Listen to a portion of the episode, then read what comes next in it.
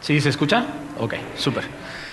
Buenas tardes. Eh, hemos venido hablando acerca de este libro. Eh, ¿Cuántos de ustedes ya habían estudiado Jeremías? Ok, muy bien, algunos.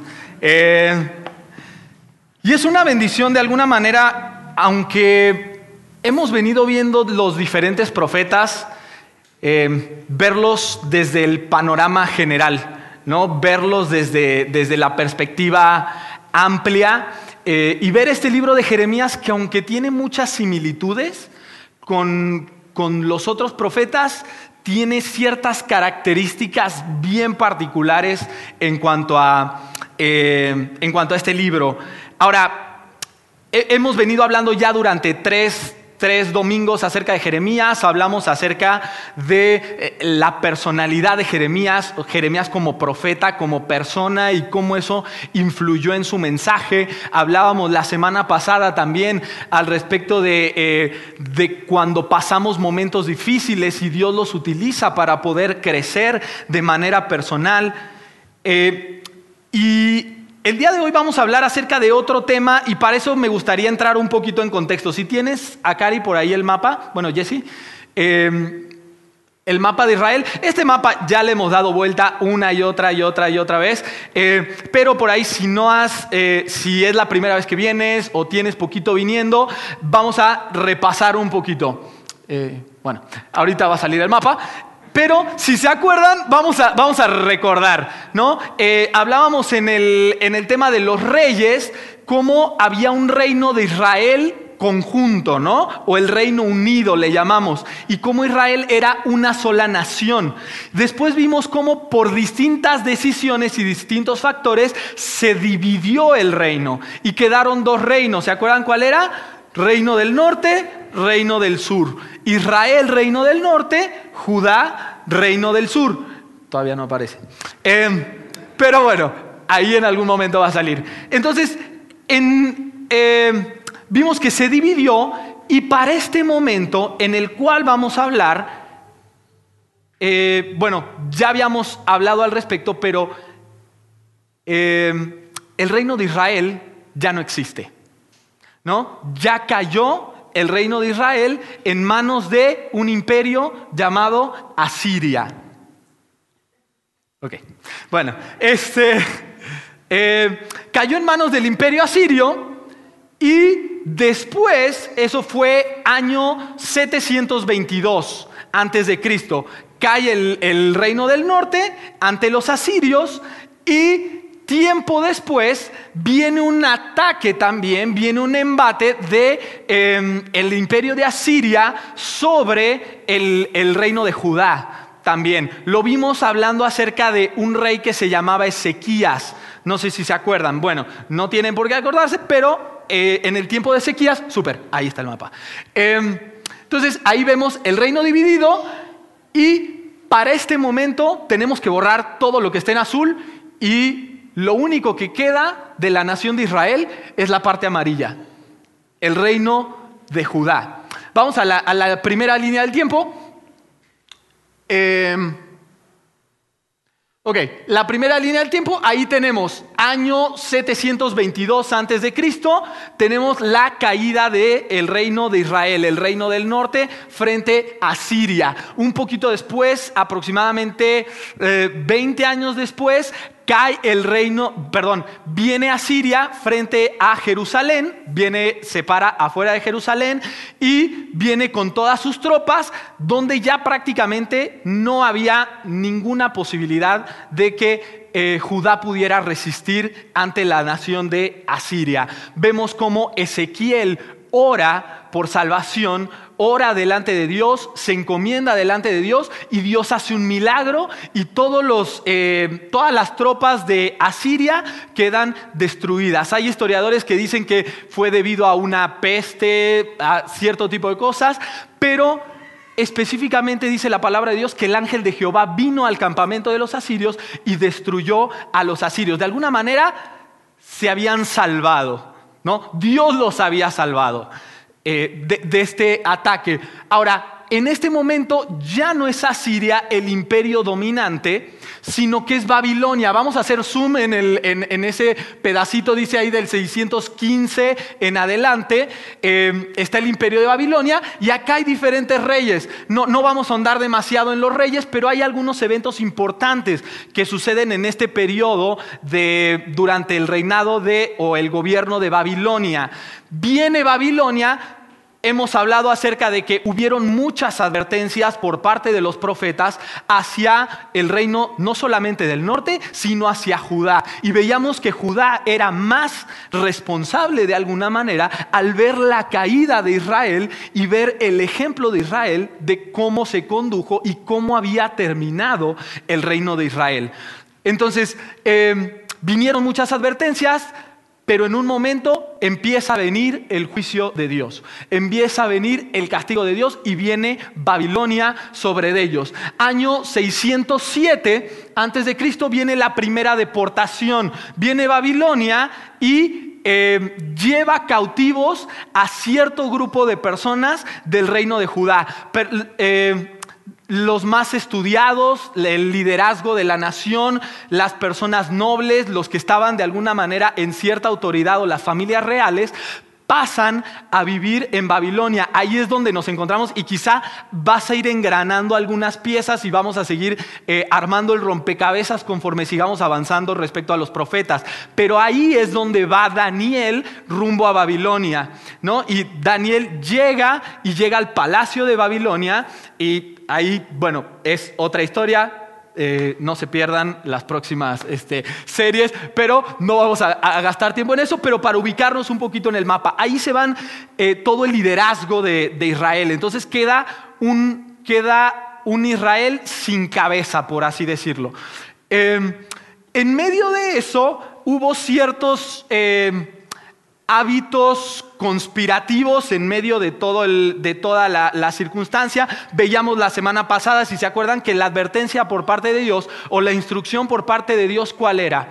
Era busquen el bien de la nación a donde van, sométanse, no, no intenten pelear. Yo estoy mandando a Babilonia delante de ustedes trabajen, hagan sus familias, eh, busquen el bien de esa nación y ese va a ser el bien para ustedes. Ahí van a encontrar su bien. Bueno, en medio de eso hubo personas que decían, no, ¿cómo crees? Nosotros somos el pueblo elegido de Dios. ¿Cómo vamos a poder dejar que ellos eh, vengan y hagan lo que quieran con nosotros? Veíamos que había profetas que le decían, paz, paz, no está pasando nada.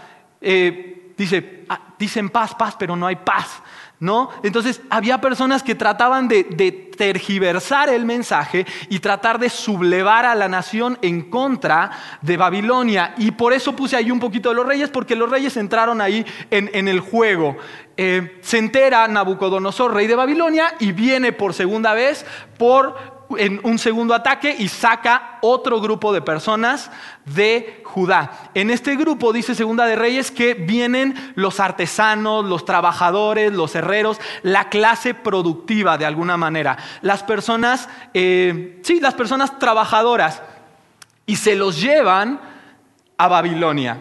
Entonces, donde estamos parados es en un Israel completa, prácticamente desolado. Solamente habían dejado las personas más débiles, los más pobres, las personas más vulnerables, que no tenían ninguna productividad o ningún beneficio llevar a Babilonia. Y allí es donde se queda el profeta Jeremías. Vamos a seguir eh, hablando al respecto de también cómo Dios siguió hablando en Babilonia a los exiliados. Hablábamos acerca la semana pasada de la carta de Jeremías hacia los exiliados y qué era lo que les comunicó que tenían que hacer. Eh, y vamos a seguir indagando, pero donde nos paramos, la verdad es que el panorama no pinta nada bien. Eh, este rey Sedequías fue, si bien el último rey de Israel, era prácticamente un una especie de vasallo, era una persona que puso Nabucodonosor sobre Judá para que dirigiera todo lo que estaba pasando en Jerusalén o en Judá. Pero realmente era una persona ya delegada por Babilonia para poder gobernar ahí. Y esa dinámica seguía ahí pendiente porque había ciertos, seguía la dinámica conspirativa, Sedequías se dejó manipular de alguna manera por, por ese nacionalismo, ese patriotismo y esas, esas conspiraciones junto con los reinos que estaban, los, eh, las naciones que estaban a su alrededor, para que esas naciones pequeñas pudieran resistir a Babilonia. Y ahí nos paramos. El pasaje que vamos a leer está en ese cuadrito blanco que estamos ahí, año 6, 500, 580 y piquito, ¿no? Eh, ya estábamos casi a nada de la caída completa de Judá. Ya la última venida de Babilonia iba a ser para sitiar la ciudad, sitiar, eh, si, si quizás no estás familiarizado con el concepto, una nación venía, se ponía a las puertas de la ciudad, la rodeaba, cortaba toda comunicación que pudiera haber por parte de afuera, todo tipo de comercio, todo tipo de entrada de alimentos, todo tipo de entrada de agua, de suministros, lo que fuera, quedaba cortado y completamente aislado. Entonces, los sitian y estaban ya a punto de dar el golpe final, la gota que derrama el vaso. Eh, Israel se iba a quedar sin testimonio delante de las naciones. Ahí es donde habla Jeremías, en un panorama sin luz, sombrío, oscuro, sin esperanza. ¿Te has sentido así? Eh, cuando quisiste estirar lo máximo posible el cambio de aceite de tu carro y llegó el punto donde ya no se estiró más y se desvieló el carro, dijiste, ya fue, ya valió. Eh, el tema es que el carro es material y mañana se corrige y no pasa nada pero también la familia, mis relaciones. Llegaste a un punto donde ya no da más. Hasta aquí. Ya fue. La relación con mi papá, con mi esposa, con mi esposo, con mis hermanos, mi propia vida personal. Es que ya lo intenté de tantas formas. Y ya hice esto y esto y esto. Y a mi manera intenté tantas cosas. Y parece que lo único que sucede cada vez que lo intento es que meto más el pie en el hoyo. Y cada vez que salgo, cada vez que termino, me doy cuenta que estoy más adentro. Y llegué al punto donde ya no da más. La gota que derramó el vaso. Hasta aquí. A este pueblo le habla Jeremías. Y de pronto le empieza a hablar acerca de esperanza. Y vamos a hablar acerca de una esperanza imposible. Porque hasta parece que en este momento hablar de esperanza para el pueblo sería hasta casi una burla. O sea, ¿no estás viendo Quizá uno lo ve desde esta perspectiva, pero y, conocemos acerca de la historia de Israel, algo de la historia de Israel, y conocemos que hubo un futuro para Israel. Pero en ese momento, ni en ese momento ni después, alguien volvía de un cautiverio.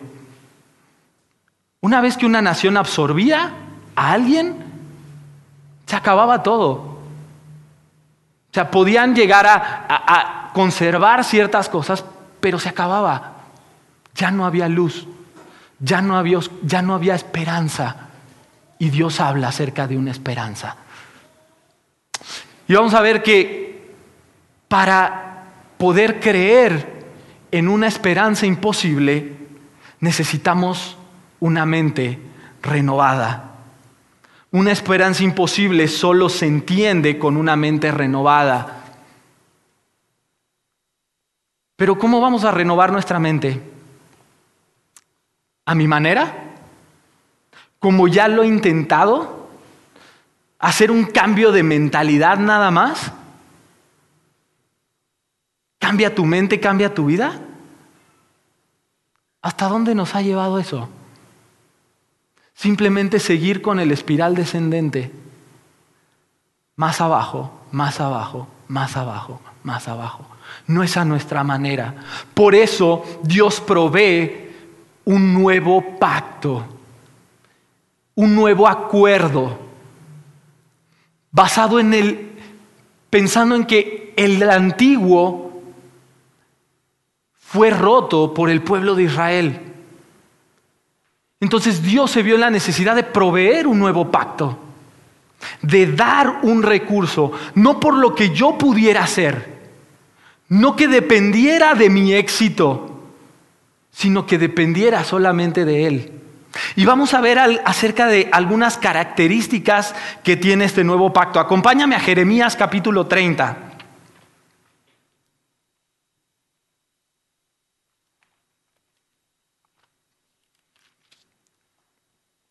Jeremías capítulo 30, versículos del 1 al 17, vamos a leer. Dice, la palabra del Señor vino a Jeremías. Así dice el Señor, el Dios de Israel, escribe en un libro todas las palabras que te he dicho, porque vienen días, afirma el Señor, cuando yo haré volver del cautiverio a mi pueblo Israel y Judá, y los traeré a la tierra que di a mis antepasados, y la poseerán esto fue lo que el Señor le dijo a Jeremías acerca de Israel y Judá. Así dice el Señor. Hemos escuchado un grito de espanto. No hay paz sino terror. Pregunten y vean si acaso los varones dan a luz. ¿Por, ¿Por, qué pues veo a todos los hombres con las manos sobre las caderas como mujeres con dolores de parto? ¿Por qué han palidecido todos los rostros? Ahí, ay, será un día terrible, un día que no tiene parangón. Será un tiempo de angustia para Jacob, pero será librado de ella. En aquel día, afirma el Señor Todopoderoso, quebraré el yugo que mi pueblo lleva sobre el cuello, romperé sus ataduras y ya no serán esclavos de extranjeros, servirán al Señor su Dios y a David, a quien pondré como su rey. No temas, Jacob, siervo mío no te asustes, Israel, afirma el Señor. A ti, Jacob, te libraré de ese país lejano, a tus descendientes los libraré del exilio, volverás a vivir en paz y tranquilidad, y ya nadie te infundirá temor, porque yo estoy contigo para salvarte, afirma el Señor. Destruiré por completo a todas las naciones entre las que te has dispersado, pero a ti no te destruiré del todo, sino que te castigaré con justicia. De ninguna manera quedarás impune, así dice el Señor. Tu herida es incurable, tu llaga no tiene remedio, no hay quien defienda tu causa, no hay remedio para tu mal ni sanidad para tu enfermedad. Todos tus amantes te han olvidado, ya no se ocupan de ti por causa de tu enorme iniquidad y por tus muchos pecados. Te he golpeado, te he corregido como lo haría un adversario cruel. ¿Por qué te quejas de tus heridas si tu dolor es incurable? Por causa de tu enorme iniquidad y por tus muchos pecados, yo te he tratado así. Todos los que te devoren serán devorados, todos tus enemigos serán deportados, todos los que te saquen serán saqueados, todos los que te despojen serán despojados, pero yo te restauraré y sanaré tus heridas. ¿Cuántas veces no nos hemos visto parados en ese lugar? Y decir, he querido solucionar las cosas a mi manera, he querido hacer las cosas a mi forma y no ha salido. Y miramos las manos y vemos una vida quizá no abiertamente, pues decir, ah, ¿sabes qué, Isaac? Si tú me ves así, por fuera, ni se nota. Pero por dentro, tengo el corazón hecho pedazos. Estoy quebrado, estoy roto, soy mercancía dañada, ya no hay nada para mí. Y ahí Dios habla de esperanza. Y dice, hablábamos acerca de que de cómo es ese nuevo pacto que Dios provee, ese nuevo acuerdo, ese nuevo contrato, ese nuevo testamento que Dios hace con su pueblo. Y en primer lugar es un acuerdo, es un pacto que es ilógico para la mente humana. Fíjate lo que dice el capítulo 30, versículos 1 al 3. Presta atención. La palabra del Señor vino a Jeremías, dice, así dice el Señor, el Dios de Israel dice, escribe en un libro todas las palabras que te he dicho, porque vienen días, afirma el Señor, cuando yo haré volver del cautiverio a mi pueblo, ¿qué dice? Israel. ¿Se acuerdan dónde estaba Israel en ese momento? En ningún lado. No existía. Veamos, año 722. Estamos hablando en el año más o menos 597 aproximadamente de diferencia. Arriesgar, o sea, no me quiero con personas vivas a él, si algo tangible o reales. No existe. Pero Dios dice, voy a traer del cautiverio a mi pueblo, Israel y a Judá. Y es que es ilógico para la mente humana. Es algo que, no entra dentro, dentro de nuestra capacidad natural para comprender. No existía. Eh, ver una nación reunida en las ruinas de un pueblo desaparecido no tiene ninguna lógica para la mente humana. Y esperar que eso suceda sometiéndose a la nación que me está oprimiendo tiene menos lógica para la mente humana. O sea, no te levantes, no trates de hacer una revuelta, al contrario, sírveles y busca su bienestar. Y en su bienestar vas a encontrar tu bienestar. Y ora por esa nación, porque Dios te llevó a esa nación. ¿Tiene lógica? Para mí, confiar en Dios, dejar las cosas, soltarlas de mi control, ¿tiene lógica para la mente humana? Claro que no. Pero Dios da un nuevo pacto, una manera de comprender esa esperanza imposible, que es inconcebible para la mente humana, que no tiene lógica humana, pero tiene lógica delante de Dios. Ese pacto es ilógico para la mente humana, pero no solamente es, ilógico, es distinto al acuerdo anterior que se tenía. Es distinto, no es una renovación, no es un complemento al pacto anterior, es algo completamente diferente, algo de cero, un acuerdo nuevo. Eh, está diciendo, ¿ustedes se acuerdan del acuerdo que teníamos antes? Bueno, ese acuerdo ya quedó en el pasado. Ahora yo voy a establecer un acuerdo nuevo con ustedes. Ahora, si alguien les dijera eso en un negocio que están haciendo, ¿qué se, esperarían? Aguas.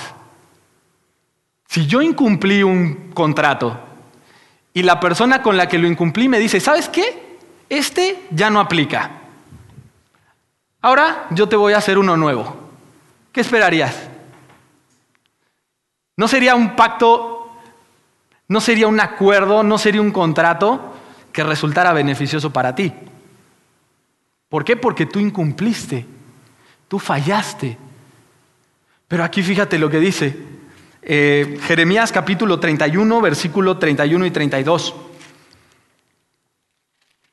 Dice, vienen días, afirma el Señor, en que haré un nuevo pacto con el pueblo de Israel y con la tribu de Judá. Y no va a ser un pacto como el que hice con sus antepasados el día en que los tomé de la mano y los saqué de Egipto, ya que ellos lo quebraron a pesar de que yo era su esposo.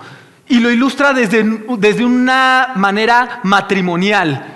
¿no? Nosotros teníamos un acuerdo, nosotros teníamos un contrato, nosotros teníamos un trato y tú lo rompiste, a pesar de que yo era tu esposo.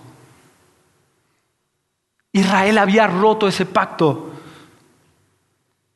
Pero dice, Versículo 33, este es el pacto que después de aquel tiempo haré con mi pueblo Israel, afirma el Señor. Pondré mi ley en su mente y la escribiré en su corazón. Yo seré su Dios y ellos serán mi pueblo. Ya no tendrá nadie que enseñar a su prójimo ni dirá nada a su hermano. Conoce al Señor porque todos, desde el más pequeño hasta el más grande, me conocerán, afirma el Señor. Yo les perdonaré su iniquidad y nunca más me acordaré de sus pecados es un pacto completamente distinto.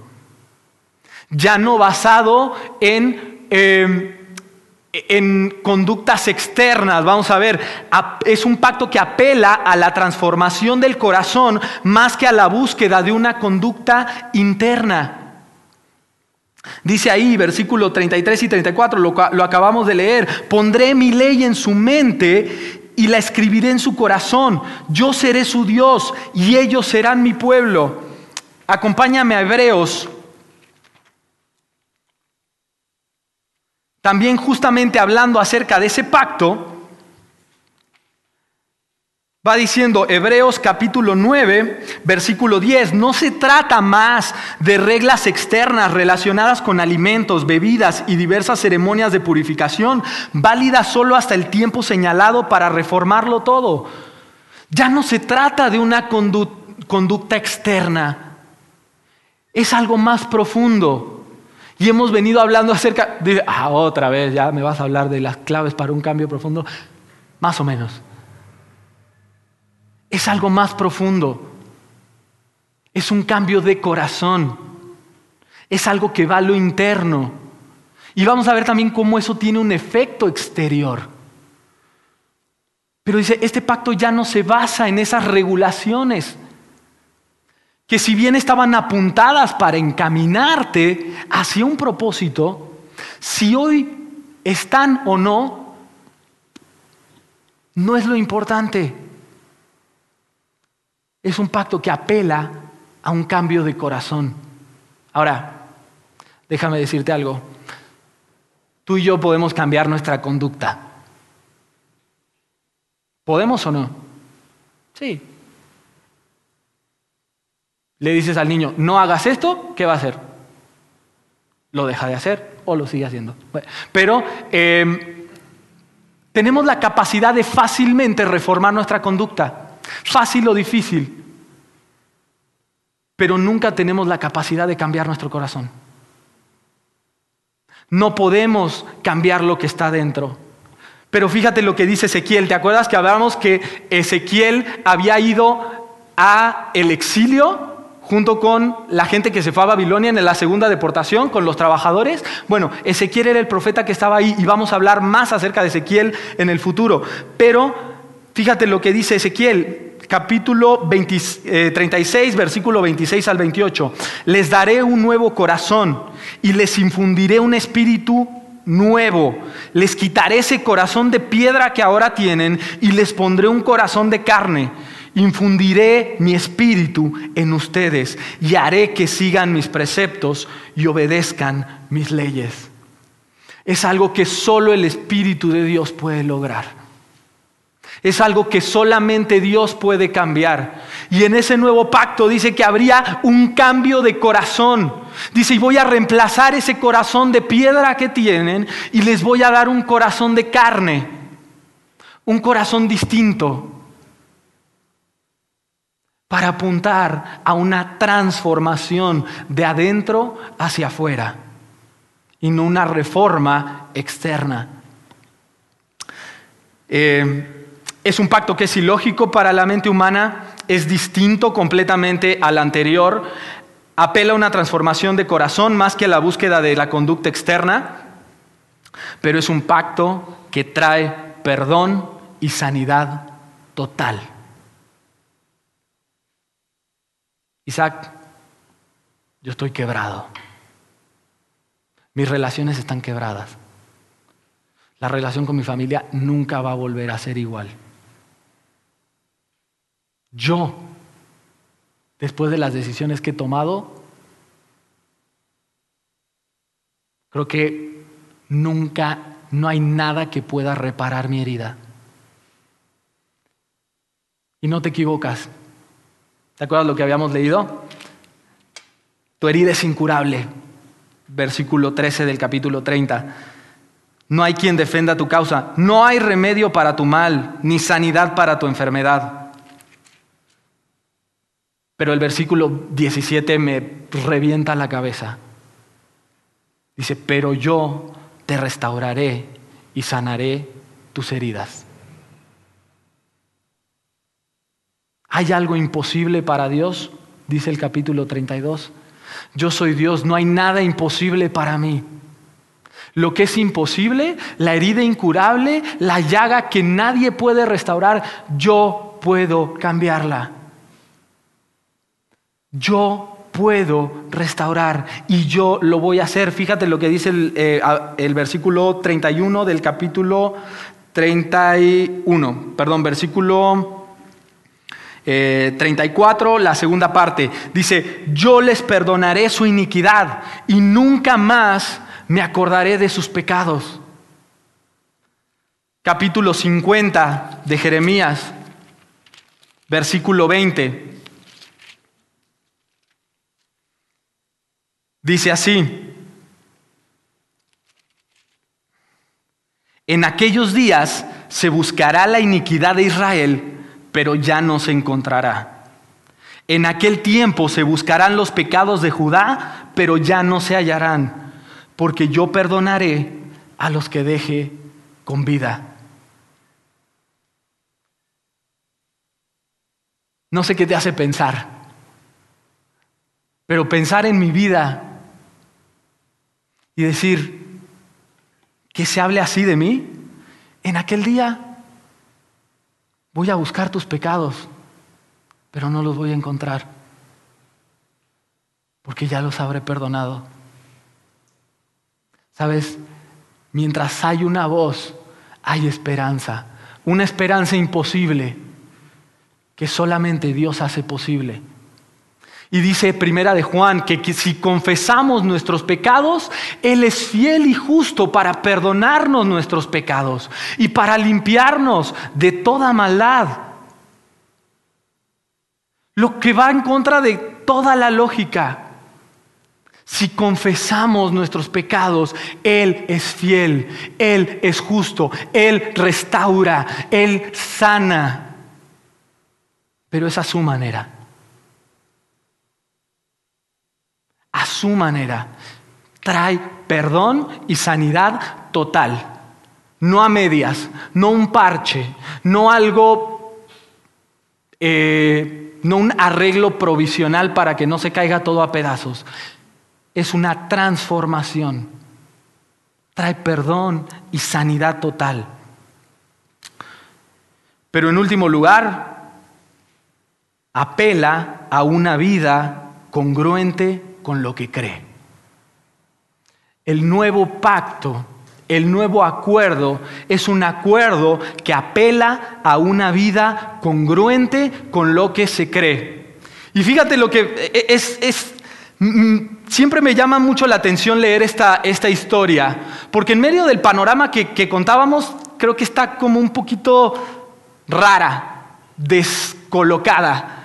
Em, Jeremías capítulo 32, versículo 6 dice, Jeremías respondió, la palabra del Señor vino a mí y me dijo, Hanamel, hijo de, eh, Hanamel, hijo de tu tío Salún, vendrá a pedirte que le compres el campo que está en Anatot, pues tienes el derecho y la responsabilidad de comprarlo por ser el pariente más cercano. En efecto, eh, bueno, paramos ahí un poquito. Lo que Dios le está pidiendo a Jeremías es que invierte en bienes raíces. Le está pidiendo que compre un terreno. A ver, a ver, si, estamos, si estamos bien, hey, la nación está a punto de caerse a pedazos. No va a quedar nada. Ya se llevaron a todo mundo. E, e, estamos en la ruina. Y Dios, ¿tú me estás pidiendo que compre un terreno? Como, ¿qué sentido tiene? Eh, eh, lo último que pensarías en ese momento es decir, ah, ok, vamos a invertir porque va a tener plusvalía. Y no tiene nada que ver con eso, nos vamos a dar cuenta, pero fíjate lo que hizo Jeremías. Dice, en efecto, conforme a la palabra del Señor, mi primo Hanamel vino a verme en el patio de la guardia y me dijo, compra ahora mi campo que está en Anatot. Compra ahora mi campo que está en Anatot, en el territorio de Benjamín, ya que tú tienes el derecho y la responsabilidad de comprarlo por ser el pariente más cercano. Entonces comprendí que esto era palabra del Señor y le compré a mi primo Hanamel el campo de Anatot por 17 monedas de plata. Reuní a los testigos, firmé la escritura, la sellé, pagué el precio convenido, luego tomé la copia sellada y la copia abierta de la escritura con, con las condiciones de compra y se las entregué a Baruch, hijo de Nerías y nieto de Maseías, en presencia de Hanamel, de los testigos que habían firmado la escritura y de todos los judíos que estaban sentados en el patio de la guardia. Con ellos, como testigos, le ordené a Baruch, así dice el Señor Todopoderoso, el Dios de Israel, toma la copia sellada y la copia abierta de esta escritura y guárdalas en una vasija de barro para que se conserven mucho tiempo. Porque así dice el Señor Todopoderoso, el Dios de Israel, de nuevo volverán a comprarse casas, campos y viñedos en esta tierra. Jeremías no vio la promesa, Jeremías no vio cumplido ese nuevo pacto, pero vivió conforme a la esperanza que tenía. Y dijo, voy a comprar. Dice, y lo voy a guardar en una vasija. Dice que la vasija tenía que aguantar mucho tiempo. Pero un día aquí se van a volver a vender y a comprar casas. Hay una esperanza y yo creo en aquel que lo prometió. No es comercial, pero lo hablábamos en la escuela bíblica el día miércoles. Como la fe y las obras es una moneda de dos caras. No existe una manera en la cual yo pueda eh, disociar mi conducta de mi creencia. No existe. Puedo disociar mi conducta de mis palabras, de lo que digo que creo. Pero siempre, siempre va a haber congruencia entre mi fe y mi práctica, entre mi fe y mi conducta, entre lo que creo y lo que hago. Jeremías tuvo esa congruencia. Aunque todo parecía ilógico, aunque no se veía ni por dónde, pero mis hechos van a demostrar que esta es mi fe y que creo en una esperanza imposible. Porque es Dios quien renueva mi mente para creer en esta esperanza. Él vivió conforme a ello. Y fíjate lo que dice el versículo, me, me, llamó mucho la atención el versículo 39 de ese capítulo 32. Dice, ellos serán mi pueblo y yo seré su Dios. Haré que haya coherencia entre su pensamiento y su conducta, a fin de que siempre me teman para su propio bien y el de sus hijos. Haré que haya coherencia entre su pensamiento y su conducta. Eso es lo que logra Dios. Eso es lo que hace Dios. Eso es lo que provee un nuevo pacto. Eso es lo que provee un nuevo acuerdo. Un acuerdo en el que hay un cambio de corazón, en el que ahora mis acciones son congruentes con mi fe.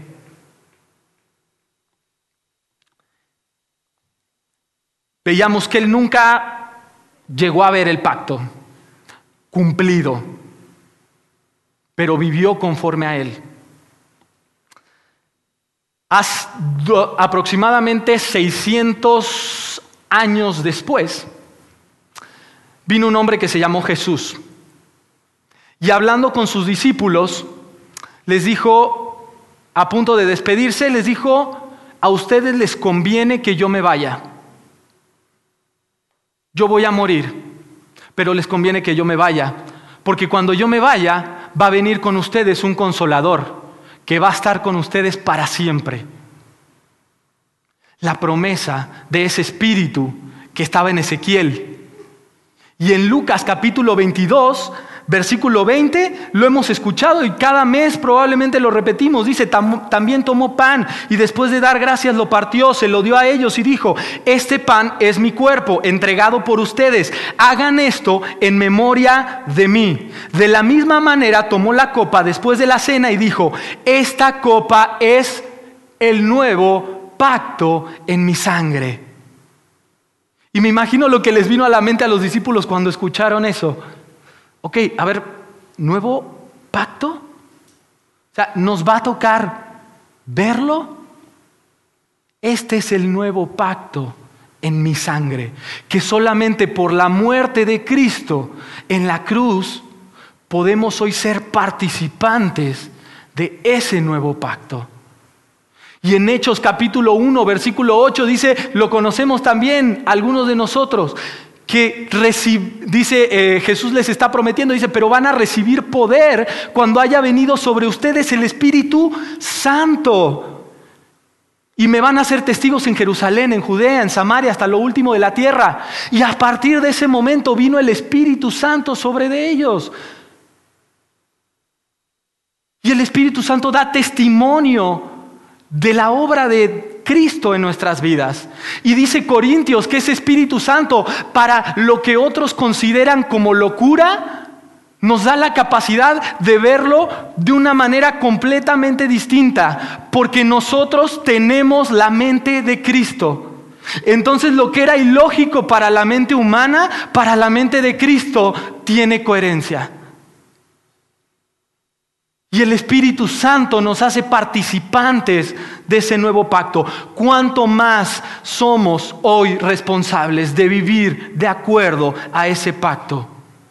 Y nos tiene que hacer pensar, de alguna manera el nuevo pacto es una invitación a mirar tu realidad con otros ojos, porque el nuevo pacto provee una nueva perspectiva. Eso que antes veía, no puedo cambiar. Ya cuántas veces lo intenté. No da más. Él nunca va a cambiar. Ella nunca va a cambiar. ¿Para qué? Ya no da más. Ya fue. Ya valió.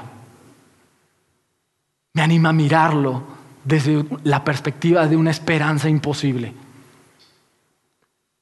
que con una mente renovada se ve completamente distinto.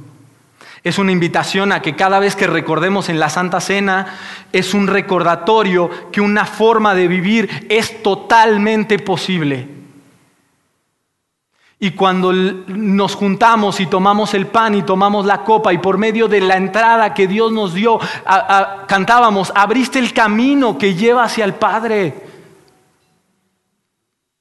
Es una invitación a recordarlo y a pensar que una vida diferente es posible a través de ese nuevo acuerdo, a través de sus recursos, no a través de lo que yo pueda llegar a ser, no a mi manera, pero a su manera.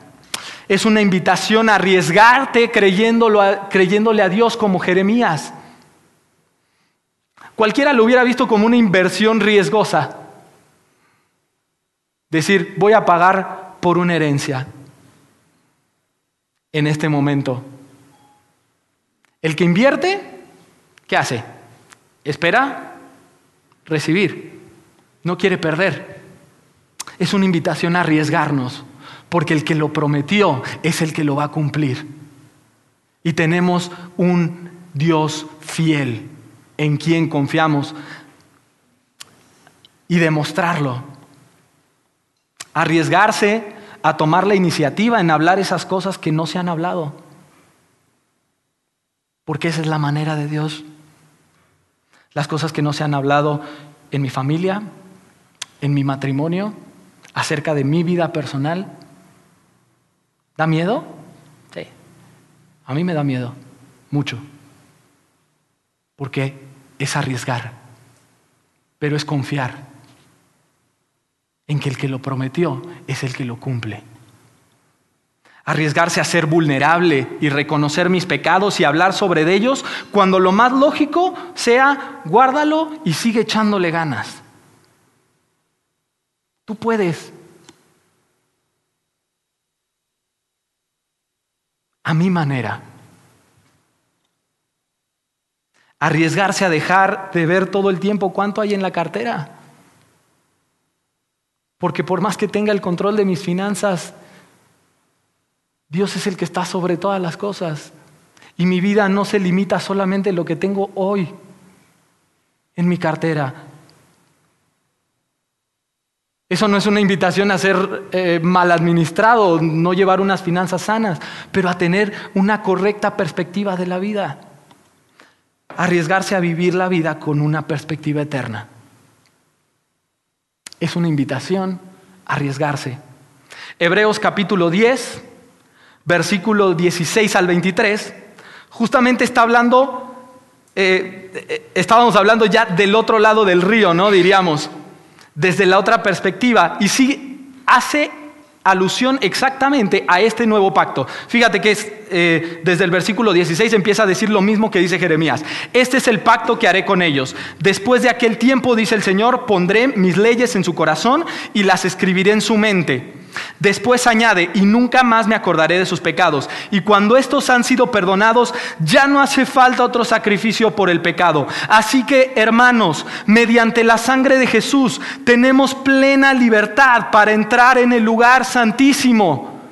Ya nadie más le va a decir a otro, conoce a Dios porque Dios mora en mí. Por medio del Espíritu Santo, por el sacrificio que Cristo hizo, por su sangre, tenemos acceso a Él. Dios es cercano por el camino nuevo y vivo que Él nos ha abierto a través de la cortina, es decir, a través de su cuerpo. Y tenemos además un gran sacerdote al frente de la familia de Dios. Acerquémonos, pues, a Dios con corazón sincero y con la plena seguridad que da la fe, interiormente purificados de una conciencia culpable y exteriormente lavados con agua pura. Mantengamos firme la esperanza que profesamos, porque fiel es el que hizo la promesa. Y sabes, de alguna manera los, los que iban a recibir esta carta estaban perdiendo la esperanza. Eran creyentes desechados por su propio pueblo, los judíos, discriminados por los romanos y diciendo, ¿sabes qué? Ya está. Vamos a regresar a lo anterior. ¿Hasta qué punto muchas de las cosas que siguen trabadas en nuestra vida son por querer aferrarnos a esa vieja manera, a ese viejo acuerdo, a lo que es a mi forma y por mis fuerzas? Dice el autor a los Hebreos, el camino está libre. Hoy hay acceso al Padre. No hay razón para no acercarse. No hay razón para no acercarse. A ese trono de gracia lo repite también en el capítulo 6 de los Hebreos. Estando en el nuevo pacto, debemos vivir conforme a Él. Termino con un versículo que me llama la atención. En Hebreos dice, si oyereis hoy la voz de Dios, no endurezcáis vuestros corazones.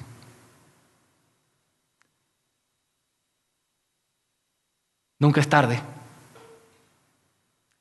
Y si hoy Dios habla, hoy hay esperanza. Pero esa esperanza se ve a la luz de una mente renovada. Oramos. Dios, gracias. Gracias porque tu palabra está llena de esperanza, está llena de amor y está llena de oportunidades. Y viendo la vida de Nehemías y considerando este acuerdo que tú hiciste con nosotros, podemos mirar nuestra vida desde una perspectiva distinta Ayúdanos a vivir de una manera congruente y a poder actuar hoy en las cosas que tenemos que hacer. En el nombre de Jesús, amén.